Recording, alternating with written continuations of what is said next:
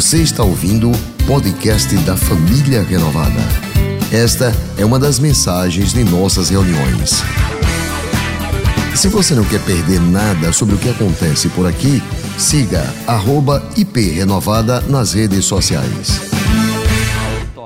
O Salmo 32, versículo 8, o salmista, é, como uma palavra profética, falando a respeito de Deus, a nosso respeito, ele diz assim: Eu o instruirei e o ensinarei no caminho que você deve seguir. Repita comigo: Deus quer nos instruir e nos ensinar o caminho que devemos seguir. É promessa do Senhor que Ele vai nos aconselhar e vai cuidar de nós, irmãos. Que coisa melhor do que ter Deus instruindo o caminho para a gente andar, ter Deus ensinando-nos e nos aconselhando, instruindo, ensinando e aconselhando. Diga, instruindo, ensinando e aconselhando. Olha, eu sou uma pessoa que eu amo minha família e amo esta igreja. O meu desejo sempre é instruir, é ensinar, é aconselhar pessoas, mas eu posso, eu posso. E você tem que estar preparado para isso. Te ensinar e talvez não te ensinar direito. Eu posso te instruir e a minha instrução não servir muito para você. Eu posso te dar um conselho e esse conselho talvez não, não ser muito bom para você. É verdade. Como pastor, eu sou falho, sou imperfeito. Oro todos os dias para Deus me dar sabedoria, para instruir, para ensinar, para aconselhar de acordo com a vontade de Deus. Mas deixa eu dizer uma coisa para você: Deus nunca, preste atenção, Deus nunca vai lhe ensinar, vai instruir ou aconselhar algo que não seja bom para a sua vida. Preste atenção no que eu estou falando. Portanto, abra-se para a dimensão de Deus e diga: Deus, eu quero ouvir Sua voz, eu quero ser instruído, eu quero ser corrigido. E você talvez diga assim: mas será que eu vou conseguir? Hum, essa sempre foi minha dúvida desde quando muito jovem que entreguei minha vida para Jesus. Era sempre, será que eu vou conseguir? Será que eu vou, eh, eu vou ser realmente um homem de Deus? Quando a gente está para casar, a gente pensa, será que eu vou conseguir ser um bom marido? Quando está para ser pai, será que eu vou ser um bom pai? Não é verdade? A gente está para começar uma empresa, será que eu vou ser um bom gestor desta empresa? A gente tem essas dúvidas. Olha, você não precisa ter fé para concluir. Basta ter fé para dar o primeiro passo. Nós não precisamos querer saber como é que vai ser o final. O importante é que eu faça hoje alguma coisa, direito, aconselhado, instruído, aconselhado pelo Senhor, que sabe o amanhã, para que eu possa, no desenrolar da minha vida, a cada passo, a cada esquina que eu virar, a cada momento que Deus me manda eu ir mais rápido, a cada momento que Deus me manda eu desacelerar, porque às vezes Deus diz assim: vai, vai, vai, vai, vai, vai, vai. É hora. Tem hora que Deus diz assim: para, para, para, para, para, para, para, para. Quando é que é hora de ir, pastor? Hora de evangelizar é sempre hora de ir. Que hora é hora de ir? Hora de servir a Deus com o que eu tenho? Sempre é hora de servir a Deus. Quando é hora de parar? Parar. Quando eu estou entrando no novo projeto, presta atenção. Antes de entrar no novo projeto, presta atenção se aquilo é de Deus mesmo. Cuidado para não ficar fantasiando, querendo entregar um pacote pronto para Deus e que Deus é, confirme aquilo que você está querendo. Então, a palavra de Deus diz que eu preciso dar um passo de fé, e hoje à noite eu e você estamos sendo convidados para dar um passo de fé na direção do Senhor e deixar que Ele vá nos dirigindo. Olha o que diz a palavra de Deus na carta de Paulo aos Coríntios, capítulo 16, do versículo 1 ao versículo 9, o apóstolo Paulo, ele é um ícone do Novo Testamento. O apóstolo Paulo, indiscutível, ele é um dos maiores homens do Novo Testamento. Claro que Jesus é o Todo-Poderoso, é o nosso Senhor e Salvador, que deu a vida por nós, mas Paulo é um homem que a gente tem que, sabe, tirar o chapéu para ele se tiver chapéu, senão tem que fazer reverência, porque esse homem aqui é de uma comunhão íntima com Deus maravilhosa e ele vai nos dar agora, na noite de hoje, alguns sinais. Esse homem que é um homem que trabalha dia e noite. Esse homem não perde tempo, mas tem um momento que ele fala que ele vai parar. Por que ele vai parar? Nós vamos estudar isso. Vamos ver então. Diz assim: Quanto à coleta para o povo de Deus, façam como ordenei às igrejas da Galácia. No primeiro dia da semana, o domingo, Cada um de vocês separe uma quantia, de acordo com a sua renda. Diga, oferta é de acordo com a renda.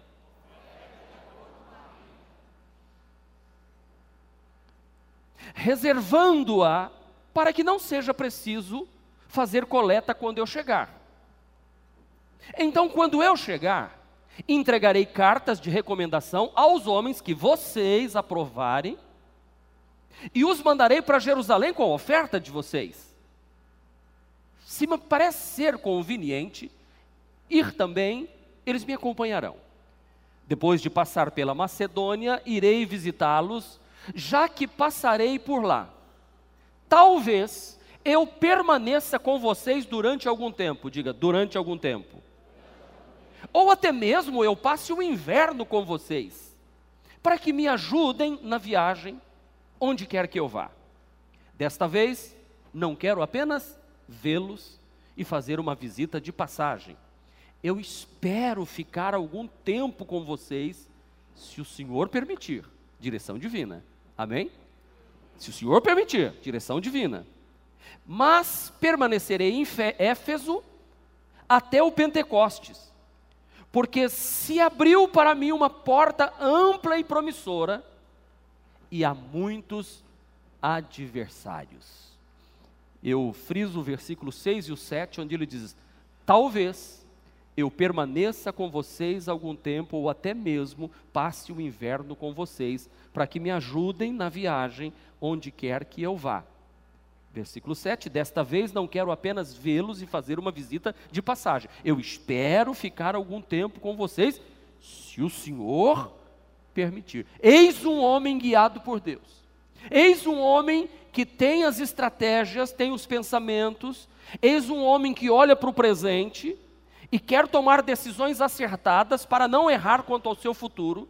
Eis um homem que está escrevendo uma carta a uma igreja, dando orientações de que ele vai chegar lá e como eles devem se comportar, como eles devem recolher as ofertas da igreja que não deve ir para o culto sem consagrar uma oferta. Como ele vai fazer para mandar esta oferta para Jerusalém para ajudar os irmãos que estão necessitados? Que ele vai colocar homens encarregados de fazer este importante negócio. E ele diz: e talvez eu mesmo vá e eles vão comigo.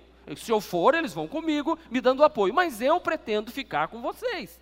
E pretendo não só de passagem olhar para vocês, mas eu quero ficar um tempo aí. Irmãos, como é duro ouvir uma mensagem dessa nos dias de hoje.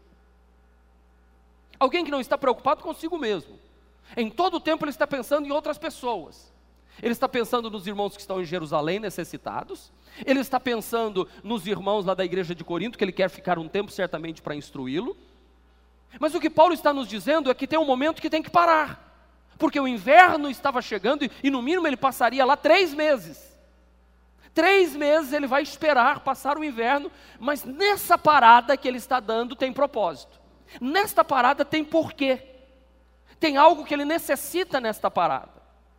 Nós estamos vivendo dias em que as pessoas não querem parar, são os famosos workaholic, os que trabalham dia e noite correm, correm o tempo todo e diz não dá tempo para parar, não dá tempo para parar. Quem trabalha em banco, quem trabalha em empresa, quem eh, sabe eh, de vendas que, que, que, até no dia da sua folga não tem mais folga, não tem mais feriado e, e tem, tem pessoas que almejam alcançar um posto de gerência e às vezes fica pensando, o gerente fica falando assim, meu filho, era tão bom quando eu era só um vendedor, agora eu tenho metas a alcançar, eu tenho isso, eu tenho isso, tal, tal, tal, porque a cobrança é muito grande. Se você falar em parar em qualquer empresa, você para de vez, porque a pessoa te manda embora. Porque eles trabalham com números.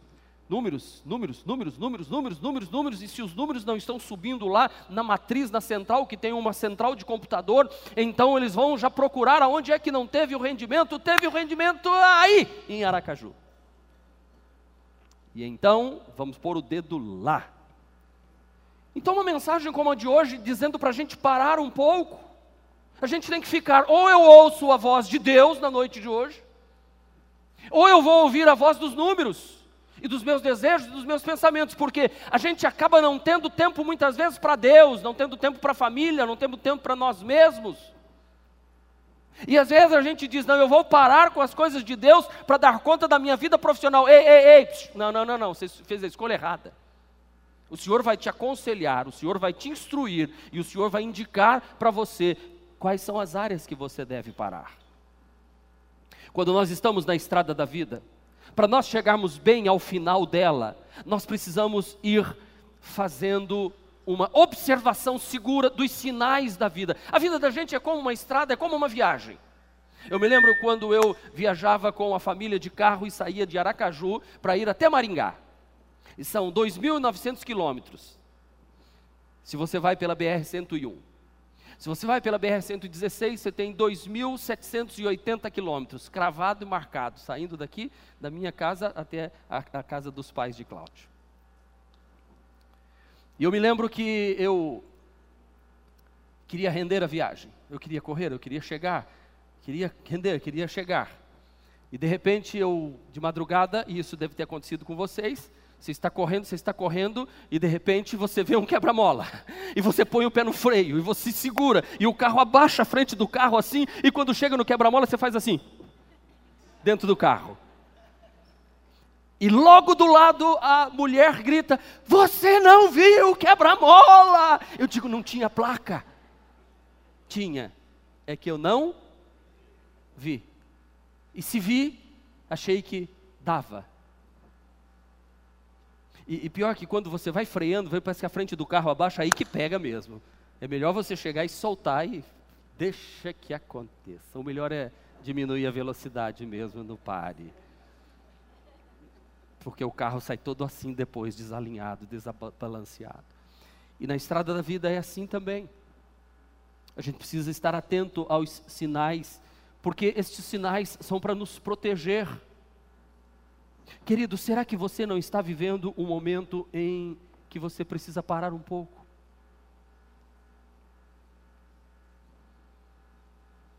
E perceba os sinais de pare. Ei, que corre, corre é esse? Talvez neste exato momento, você esteja precisando parar e olhar um pouco mais para você mesmo. Talvez o tempo de parar seja para você olhar para as pessoas que você ama. Talvez o tempo de parar seja para você olhar um pouco para a sua saúde. Eu gosto da expressão aqui em Aracaju. Eu preciso parar esse carro. Não diz eu vou levar para a oficina. Eu preciso parar esse carro para fazer uma manutenção. Lá no Paraná a gente diz, eu preciso levar esse carro à oficina para fazer uma manutenção. E eu já vi muita expressão aqui, eu tenho que parar esse carro. E literalmente nós também precisamos parar para cuidar da nossa saúde, parar para cuidar de como nós vamos envelhecer, parar e pensar que a vida é um relógio que não para, o tempo não para, não para. Até Cazuza veio ajudar a gente aqui hoje. O tempo não para. Mas você pode parar. Como é que eu posso fazer isso? Esse é o ponto central da mensagem de hoje. Nessa parada sempre tem que ser voltando-se para Deus, porque Deus vai instruir, diz o Salmo 32, verso 8. Deus está aqui neste versículo, irmãos, e eu oro para que ele entre no seu coração. Deus está se comprometendo com você, para instruir, para te ensinar como você deve seguir. Ele está para te aconselhar, ele está aqui para cuidar de você hoje. Então, chega de andar por vistas, de sentimentos, de impressões, de religiosidade muitas vezes. Tem muita gente metida numa religiosidade tão grande. Deus quer hoje que você seja dirigido pelo Espírito Santo. Dirigido pelo Espírito Santo. E sendo guiado para o céu. Eu não, não quero ser um homem que esteja subindo uma escada que está no muro errado. A pior coisa que tem é alguém subir numa escada e perceber onde é que é para pintar. O cara fala assim: a parede é aquela lá para pintar. Oh meu Deus do céu, tem que descer a escada de novo e botar lá do outro lado, porque errou. E muitos estão fazendo isso numa religiosidade tola. O apóstolo São Paulo vai nos dar exemplos aqui, porque quando ele está escrevendo a sua primeira carta aos irmãos da igreja de Corinto, ele se refere a essa passagem pela cidade de Macedônia. E nós vamos ver aqui os sinais de pare na vida deste homem. Veja os sinais de pare, para que você também possa tomar essas decisões na sua vida. Se você tem um encarte, você pode preencher. Procure discernir o tempo da sua parada. Olha o que Paulo diz no versículo de número 6, parte A. Talvez eu permaneça com vocês durante algum tempo, ou até mesmo passe o inverno com vocês. Quantas vezes você já parou para procurar discernir, com a ajuda do Espírito Santo, duas questões importantes: quando parar e por quanto tempo parar. Para Paulo, passar o inverno lá tinha um tempo três meses. Será que está na hora de você usar o botão de pausa?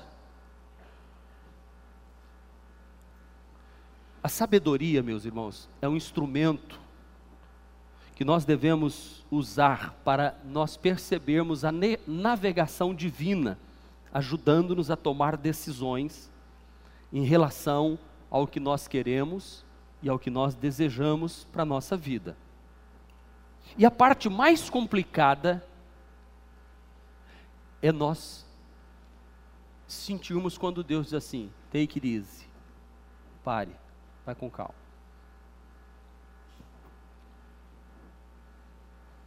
A gente precisa de sabedoria.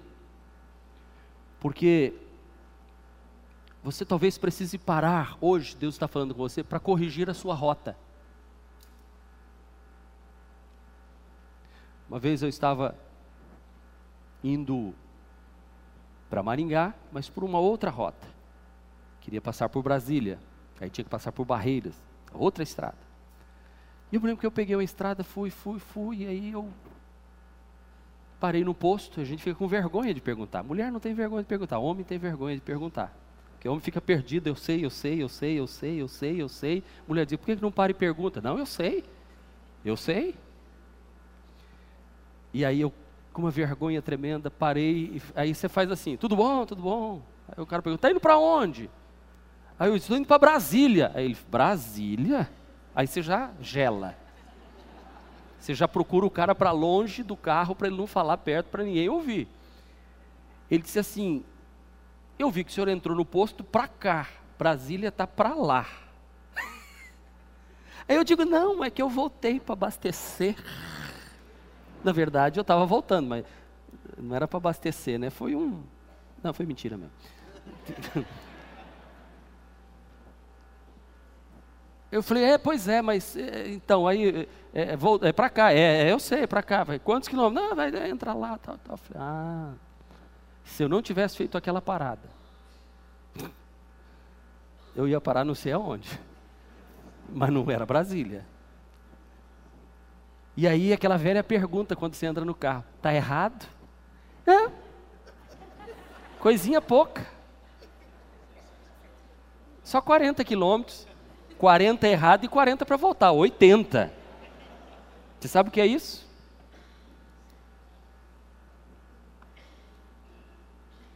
Querido, a nossa vida, ela não funciona como o Waze que a gente põe, que você e ele corrige a rota automaticamente. Já tem isso no carro?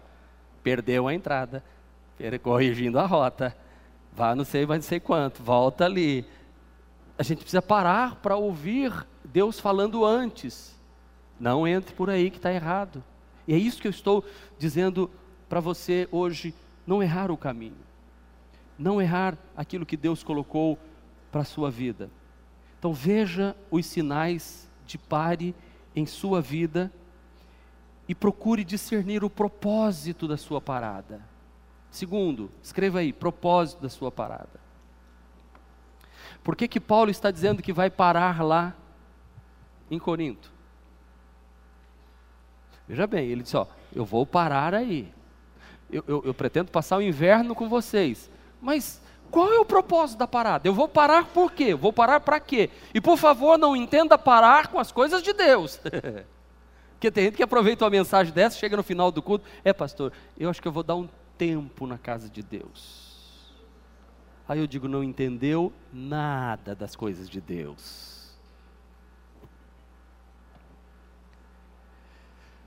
para que vocês me ajudem na viagem, onde quer que eu vá depois daí.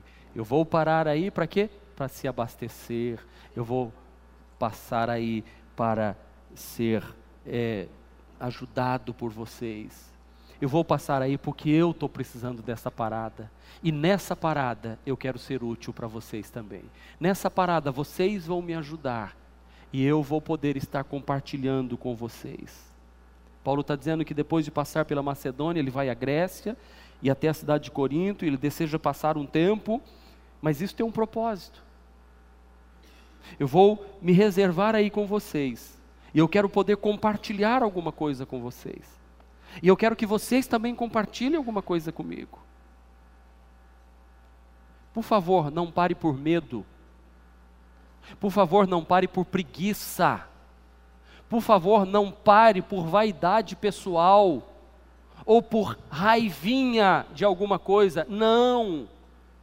Olha, mulher, eu vou dar um tempo na nossa relação. Que propósito é esse? Estou cansado. Não. Isso aí é covardia.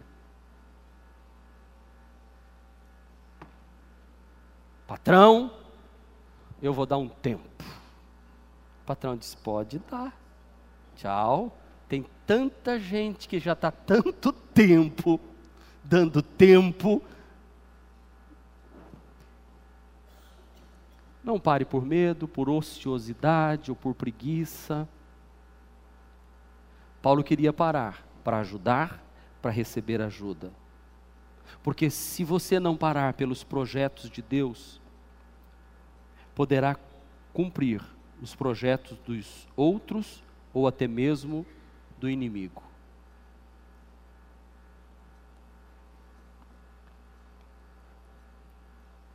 Às vezes a gente precisa parar com tanta coisa para servir os projetos de Deus, porque senão você acaba parando por causa do projeto de outros ou por causa do projeto do próprio diabo para a sua vida. Então, quando for parar, pense sempre: como é que eu posso usar este tempo para estar mais perto de Deus? Esse parar aqui é parar com coisas que estão sendo feitas que não agradam a Deus. Terceiro, procure desenvolver um projeto para a sua parada. Desta vez não quero apenas vê-los e fazer uma visita de passagem. Espero ficar algum tempo com vocês, se o Senhor permitir. Sabe qual era o projeto de Paulo nessa parada? Instruir esses irmãos, aproveitar o inverno que era difícil para a viagem naquela época de navegação. Era horrível, tempestades, é, serração, nevoeiro, não tinha como navegar. Ele falou, melhor eu vou parar. Só que nessa parada, eu vou procurar fazer alguma coisa de útil. Tem um projeto nessa parada. Eu quero ser útil para vocês e vocês vão ser útil para mim. Eu não vou estar tá aí de forma ociosa. E para Paulo era fazer discipulado e treinamento com aquelas pessoas, para que ele fosse embora e a igreja funcionasse. Paulo era um apóstolo, o apóstolo faz isso, ele é enviado para ir e vai, e vai, vai treinando pessoas e vai deixando e vai treinando outros. É diferente do pastor, que vem e fica num local. Ele é aquele que vai. Então, se você está pensando em parar, pense o seguinte: para que, que eu vou parar? Se tem um motivo. Se esta parada vai ser algo que vai produzir mais para outras pessoas e para o reino de Deus, porque uma parada sem propósito pode levar você direto para problemas, para quedas e para pecado. Vocês se lembram da história do rei Davi? Diz assim: na época em que os reis iam à guerra, Davi ficou nos seus palácios. Quem conhece o resto da história? Quem conhece? Sinceridade. Não levanta sem saber que eu posso fazer uma pergunta. Por favor, você de amarelo, diga o que é. Por favor, você de vermelho. Então, como eu vi que tem 70% do auditório que não sabe o que aconteceu, eu vou contar rapidamente. Na época que os reis iam à guerra, Davi estava no palácio, descansando. E saiu na varanda da casa, e quem não tem o que fazer, fica olhando a vida dos outros. E ele, em especial, foi ver a mulher do vizinho. E viu. E se envolveu. E se apaixonou porque ao invés de estar na guerra, ele estava parado, ocioso, e mente vazia, sino do diabo. Hoje em dia não é mais nem oficina vazia, né?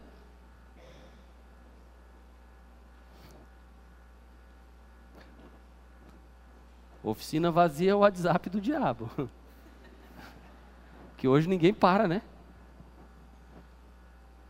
E ali o diabo anda solto. E aí você sabe, Davi acabou cometendo um adultério, acabou matando o marido da mulher e acabou sofrendo pro resto da vida.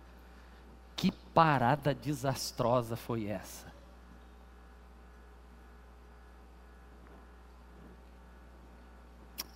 Procure aproveitar as oportunidades durante as paradas. Eu tive uma parada forçada na minha vida. Quando eu sofri um acidente com esse dedo. Vocês se lembram? Eu devia ter parado antes. Se eu tivesse parado antes, eu não teria tido uma parada forçada. Foi Deus quem fez essa parada forçada na minha vida. E eu passei um inverno de uns três meses. E aquela parada serviu para propósito da minha vida, para ensinar muita coisa, para eu ver que, primeiro, que não era eu que estava fazendo tudo, era Deus. Essa foi a primeira lição que eu aprendi naquela parada. Que eu achava que se eu parasse, tudo ia parar aqui. E eu parei e tudo continuou do mesmo jeito. Eu disse, louvado seja Deus. Agora, não é por isso que eu vou dormir até meio-dia todo dia, né? Aí já é ociosidade, já é preguiça. Não vamos misturar as coisas. Aquela parada além de eu aproveitar para perceber que é Deus quem faz e não eu, eu dizia que sabia, mas não sabia. Eu aproveitei para poder olhar um pouco mais para mim. Para poder olhar de fora a igreja. Olhar um pouco mais para minha família. Ler um pouco mais, observar um pouco mais o, o que estava acontecendo com a minha vida. Então, a gente tem que aproveitar as oportunidades durante a parada, é o que Paulo diz, mas permanecerei em Éfeso até o Pentecostes, porque se me abriu uma porta ampla e promissora. Isso foi bom. Então, mova-se e pare por propósitos. Sempre que você for fazer alguma coisa, se você estiver se movendo, se mova para um propósito. Se for para parar, pare por um propósito. Para estar mais perto de Deus.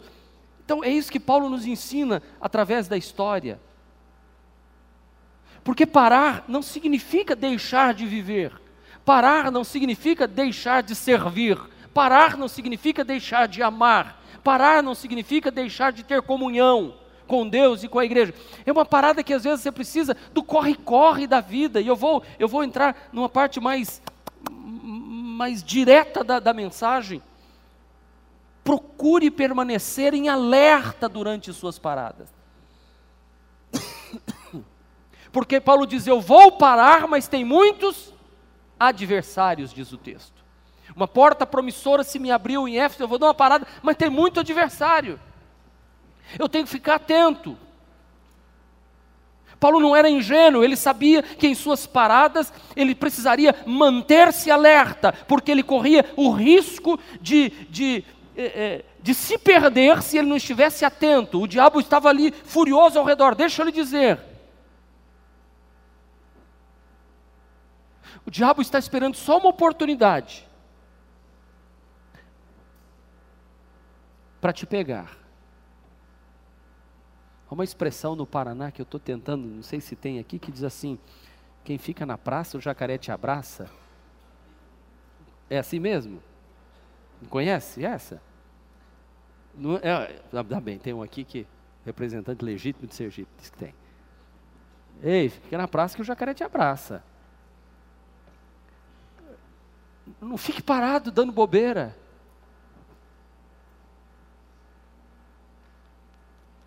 Quais as áreas que você precisa proteger na sua vida?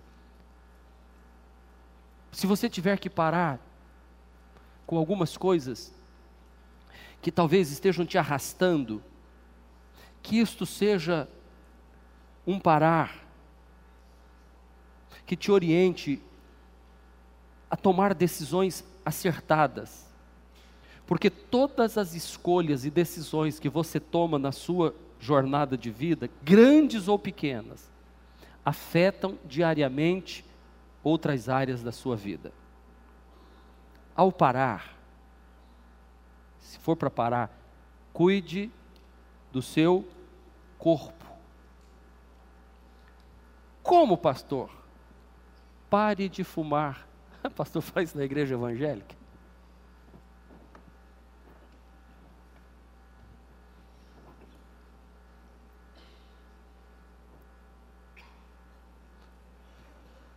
Pare de beber.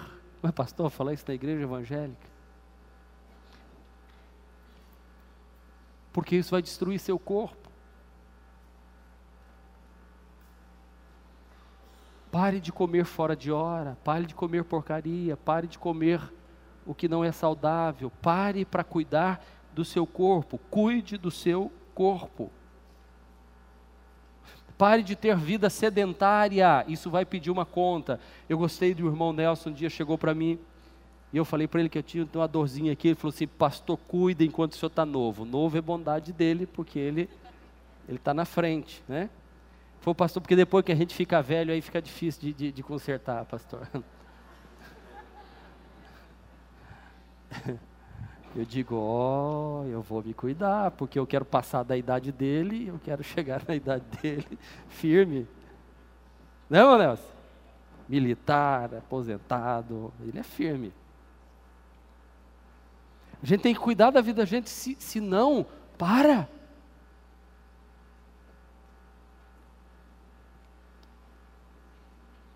Ao parar, cuidado com os seus olhos. Como é, pastor? O que é que você está colocando diante dos seus olhos?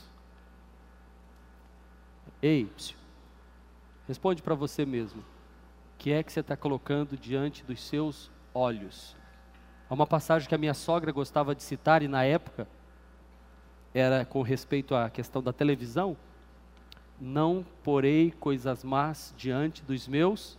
Parece que eu vejo minha sogra falando isso. E naquela época, a televisão era o bicho-papão. E na televisão ainda tinha censura naquele tempo, não passava como hoje, não. Ao parar, cuidado para não parar e colocar diante dos seus olhos lixo Sabe, às vezes a gente procura um, um lazer, e eu até comentei com a pastora recentemente. Nós estávamos assistindo uma série, um dia que a gente tem, uma segunda-feira, e eu parei e falei assim: ah, não dá mais não. Não dá mais. Eu estou cansado de ver homem beijando homem. Porque é tempo todo. Sabe quando você pega o controle, tu, corre, aí dali corre de novo, corre de novo, pelo amor de Deus. Não dá, paramos. Não dá. Chega, não aguento mais ver isso. Porque senão aquilo vai entrando, vai entrando, vai entrando, daqui a pouco você faz, é normal. Já pensou? Daqui a pouco você dizendo assim para os seus filhos, é normal, filhinho. Ou para os seus netinhos, ah, é normal. E o pastor chegar aqui na igreja e dizer, ah, é normal. Aí vai sendo normal, normal. Eu estou só citando uma, tem tantas outras. Tem tantas outras. Que vocês sabem. E o pior é o WhatsApp, porque a crentalhada gosta de mandar uma pornografia também, cheia de brincadeirinha. Um dia um irmão mandou um negócio para mim, eu falei, irmão, me respeita. Ô oh, pastor, mas é uma brincadeira. Brincadeira, irmão. Se fosse brincadeira, eu podia falar do púlpito. E se eu falar aqui, o culto acaba o que estava escrito lá. Eu não fica falando que vai dando a vontade de falar, mas eu não falo. Diante de Deus eu não posso. É a junção. Não, deixa para lá. Aí eu falei para o irmão assim, irmão, não manda isso para mim não. Não, pastor, eu mandei até para o meu pai. Falei, o problema é do teu pai, eu quero nem saber. Se teu pai gosta desse negócio, eu não gosto não, rapaz. Me respeita. Falei, e não foi uma nem duas vezes que eu já falei, não. Ninguém, depois que eu já falei isso aqui no público, ninguém mais me mandou besteira nenhuma, graças a Deus. Porque olha onde é que chega o ponto das pessoas acharem que o pastor vai gostar daquele negócio. E é assim, então cuidado com seus olhos, para. Veja os sinais de pare. Ei, pare. Pare, diga aos seus amigos, não estou nesse grupo mais não. Tem gente que tem grupo só de coisa grotesca. De violência.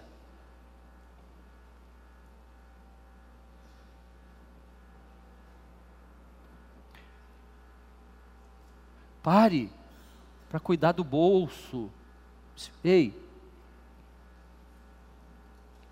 pare de gastar mais do que você ganha. Ah, fala Deus, fala, né? Tem gente aí já. Fala comigo, Deus. Fala comigo, Deus.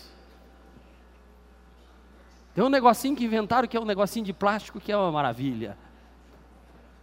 Tá, para todo lado. Tá, é, é, ele é o, é o campeão hoje. Esse crédito não é dinheiro que você tem. Você estão vendendo dinheiro para você. Pare, pare, quebra esse cartão.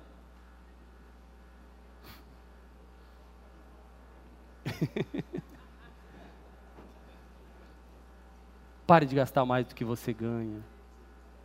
Você sabe que a gente compra o que não é? compra o que não precisa com o dinheiro que não tem para impressionar pessoas que você não conhece. Gente, cuidado com o seu coração. Pare de se apaixonar pelas coisas. Pare de se apaixonar por pessoas erradas. Cuidado com o seu coração. Você só tem uma vida, não entregue seus sentimentos a uma outra pessoa que vai destruir você. Cuidado antes de entrar no novo relacionamento, ver se isso é de Deus. Às vezes a gente que é pastor chega, irmão, para com esse negócio, não vai dar certo. Não, pastor, não, daqui a pouco volta chorando, desesperado. Pare e mude. Pare e mude. Pense, reflita o que é ruim, o que é excesso na minha vida. O que é que pode ser até bom, mas para mim não é. Para outros pode ser, para mim não.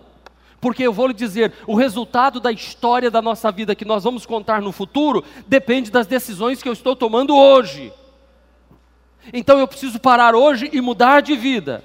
Porque quando eu era criança, o meu pai e minha mãe, e especialmente minha mãe, decidia a roupa que eu ia vestir, decidia o que eu ia comer, decidia onde eu ia, eh, as férias, eles decidiam tudo. Mas com o passar do tempo, eu fui me tornando independente. E eu fui tomando as minhas decisões. E, e minha mãe foi saindo de cena. E agora eu sou responsável pelas minhas decisões. E a vida é assim. E quanto mais eu vou tomando decisões, mais eu vou me tornando responsáveis. O que eu vou comer, o que eu vou vestir, o que eu vou falar, o que eu vou comprar, o, o que eu vou fazer da minha vida. E à medida que, que a gente vai se desenvolvendo, a gente vai se tornando adulto e precisa se tornar maduro.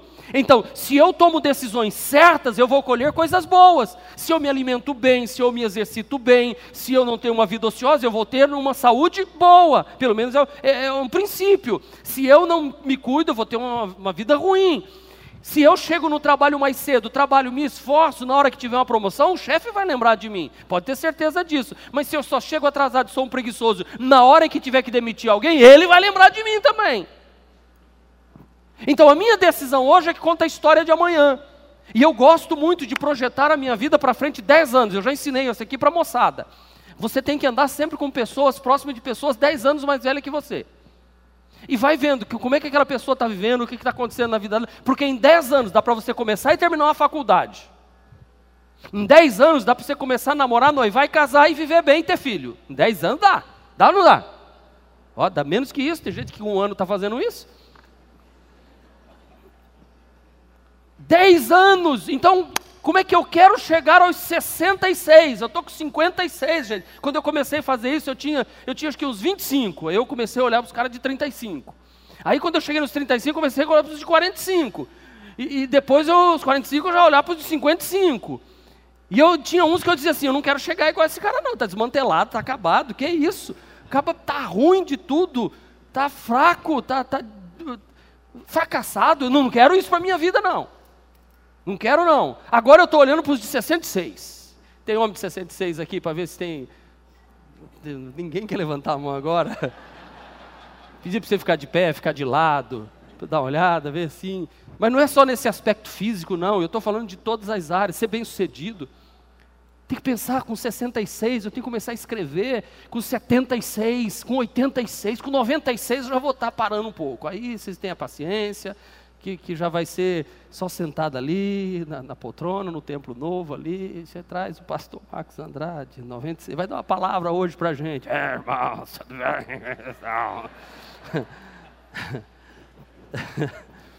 Agora, para eu chegar lá, eu preciso fazer paradas hoje.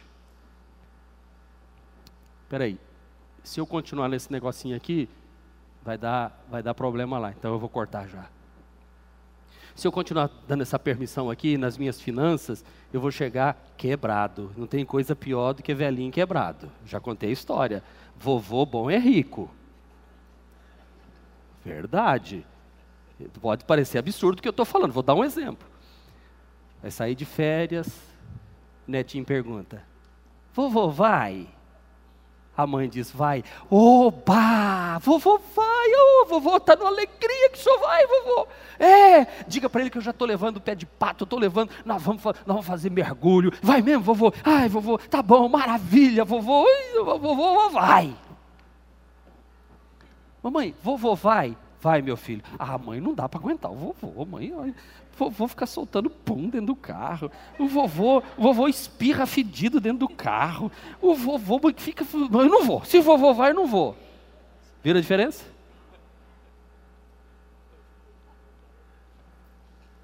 Eu sei que alguém pode pegar o que eu falei e vai dizer, ah, pastor é materialista. Gente, a vida é assim.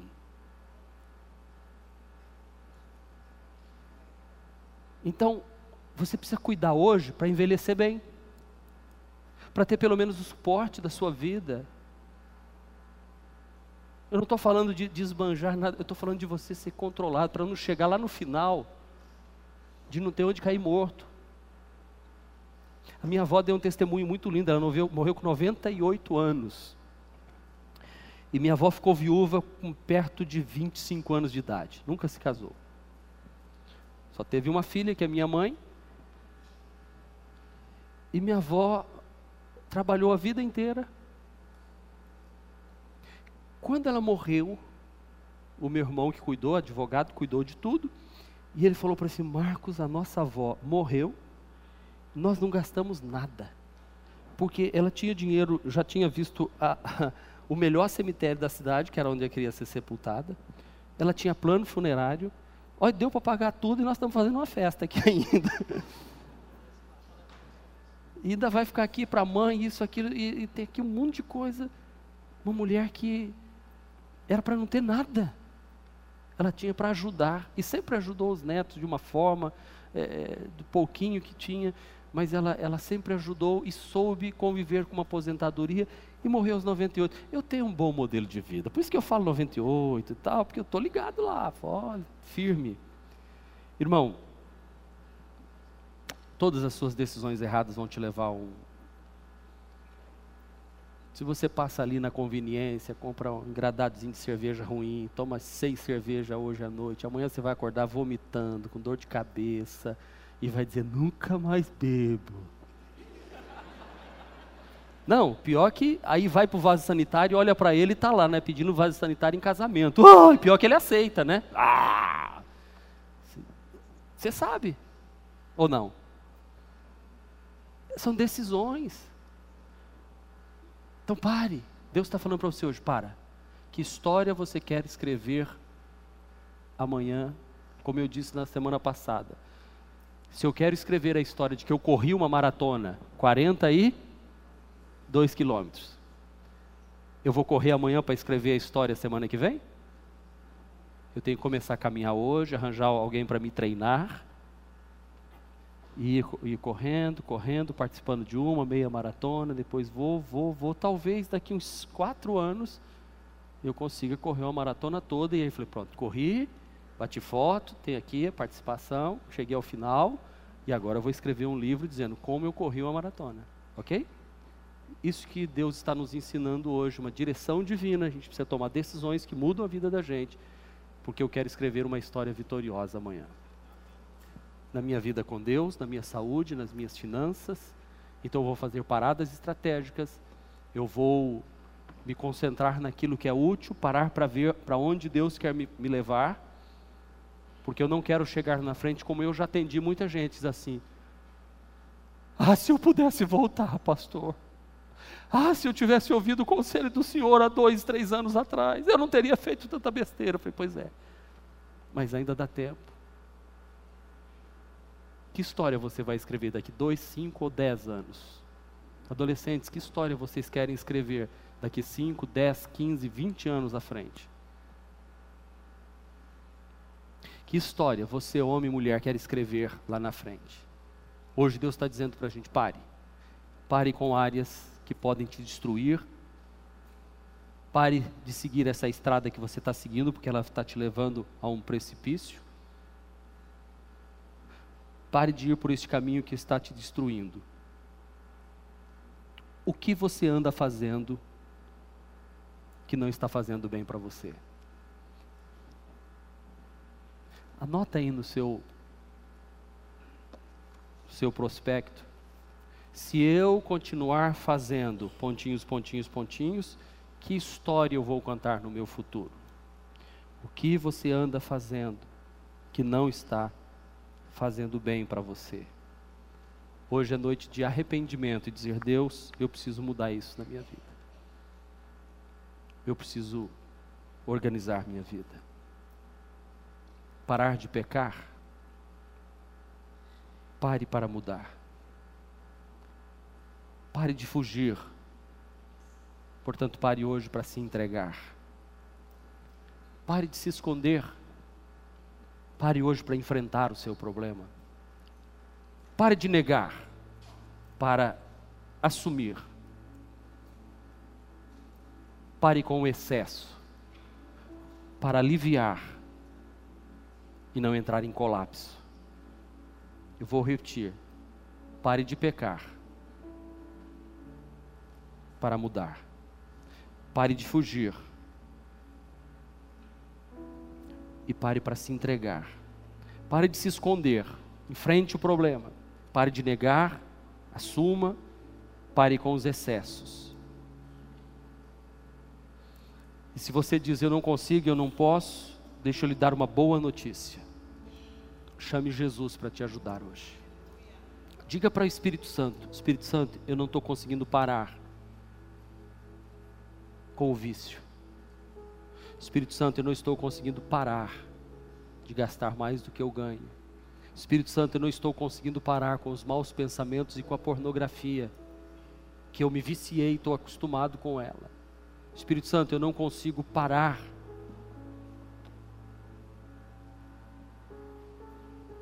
para me dedicar mais ao teu reino e à tua obra. Eu estou correndo tanto, tanta desculpa. Mas eu quero hoje parar, porque eu quero escrever uma história bonita. Se você tem filhos pequenos, ei, você tem filho pequeno, menino, menino ou menina, pense você de braços dados com a sua filha ou seu filho na formatura dele, você e o seu filho dizendo assim: Esse é meu pai. Pense no dia do casamento da sua filha ou do seu filho, e você entrando, se é mãe entrando com seu filho, se é pai entrando com a sua filha, e a sua filha dizendo assim: Meu pai, quero que meu marido seja igual ao meu pai. Como ele trata a minha mãe, eu quero que meu marido me trate. Olha, pensa, pensa nisso. Pensa quando seus netinhos chegarem e você está com uma história bonita e o netinho dizer assim: Meu avô é fulano de tal. É. Pense você agora, projete, projete. Mais 10 anos na sua vida. Projete, vamos, vamos para frente. Mais 20 anos. Vai, não tenha medo não. Veja você sorrindo, enrugadinho. Você quer ver como é que você vai ser? Olha para sua mãe, para seu pai, para sua avó, para sua bisavó, que é muito novinho, tem que olhar para bisavó. Pensa na bisavó. Ei, como é que você está? Vou, vou, passar para vocês o que, é que eu estou vendo aqui agora. Caminhando em lugares verdes, floridos, com frutas bonitas. Sentado com aquela paciência de um idoso, lendo uma Bíblia. Os meus bisnetos próximos de mim, dizendo: Vovô, conta a história para gente. Bisa. Aí eu contar, vou contar para vocês a história do Hebron. É, vovô, é, história do Hebron. Vovô era novinho, bonito, esbelto. Vovó, vovó era a coisa mais linda do mundo. É, vovô, é. E eles correm abraço. Aí, de repente, eu estou lá sentado, contando a história do Hebron. Aí a vovó aparece, chegando de uma viagem que ela estava nos Estados Unidos falando sobre a palavra de Deus. E eu digo: Vamos buscar a vovó no aeroporto agora que ela está chegando. Aí eu pego o meu telefone, ligo falo assim: Por favor, motorista do carro, pode pegar aqui que eu vou com os meus netinhos buscar a vovó. Que eu já não dirijo mais. Vocês vão cuidar de mim, não vão? Vão ou não? Ou vocês vão ficar com ciúmes do pastor ter um motorista e ter um carro bom? Carro bom, não é porcaria não. Pode ficar carro cheiroso, bonito, vocês, ah, motorista. Sabe por quê, irmãos? Eu não tenho a mínima dificuldade de pensar isso. Não é porque eu mereço, é porque Deus tem o melhor para a gente lá no futuro. Vocês gostaram? Deixa eu dar outro cenário para vocês. Pensa num velho doente jogado, ninguém dando bola para ele e alguém dizendo assim: Eu tenho vergonha dele ser meu avô. Envergonhou todo mundo. Tem um monte de gente, ó. Quero mudar meu nome, meu sobrenome. É uma outra história que pode ser contada. E eu jogado num canto e alguém passa aqui. É ele? Mas ele não era. Era. O que, que ele fez? Jogou fora. Por quê? Porque pensou só nele. Quis ser maior do que Deus. Deu vazão aos desejos da carne dele e o diabo arrebentou com ele. Em nome de Jesus. Vocês oram por mim pela minha família, para que a história seja a primeira. E um monte de pastor nesta igreja, e dizendo assim: vamos cuidar do nosso velhinho, vamos cuidar da nossa velhinha. Essa é a história. Uma igreja linda, bonita, de gente sendo abençoada, gente se convertendo. Isso se chama, sabe o que? Tempestades de sonhos. Sonhos. Porque um dia eu e a pastora tivemos uma tempestade de sonho como essa. Um dos maiores sofrimentos, a gente dizia assim: Deus vai nos dar a vitória, amor. nós vamos ter netinhos lindos, nossos filhos vão se casar, vão se formar, eles vão passar pela adolescência. Deus vai nos fazer prosperar. E hoje eu estou contando a história. Mas nós tivemos que dizer não e parar para muita coisa que o diabo tentou levar a gente para outro caminho. É isso que Deus está falando com você hoje. Que Deus tenha falado ao seu coração hoje, você tome decisão sábia hoje, em nome do Senhor Jesus. Amém. Senhor, eu oro agora pedindo que esta palavra não fique apenas gravada, mas encontre lugar no coração do homem e da mulher que está escrevendo a história da sua vida. Que ele ou ela possa olhar para o futuro e dizer: Eu quero escrever uma história linda. Por isso eu vou parar com algumas coisas na minha vida. Eu vou parar para o mundo, para o pecado, para a carne, parar para mim mesmo. Dizer como Paulo: já não vivo mais eu, parei, parei comigo, parei comigo. A vida que agora vivo, eu vivo na fé do Filho de Deus. E é Ele quem dirige a minha vida, é Ele que vive a minha vida. E Ele vai me instruir, Ele vai me ensinar, e Ele vai me orientar o caminho que eu devo andar. Em nome de Jesus, abençoa os que tomam esta decisão agora, em nome de Jesus. Amém, Senhor. Amém. Deus Este foi mais um podcast da Igreja Presbiteriana Renovada de Aracaju. Favorite e compartilhe essa mensagem com outras pessoas.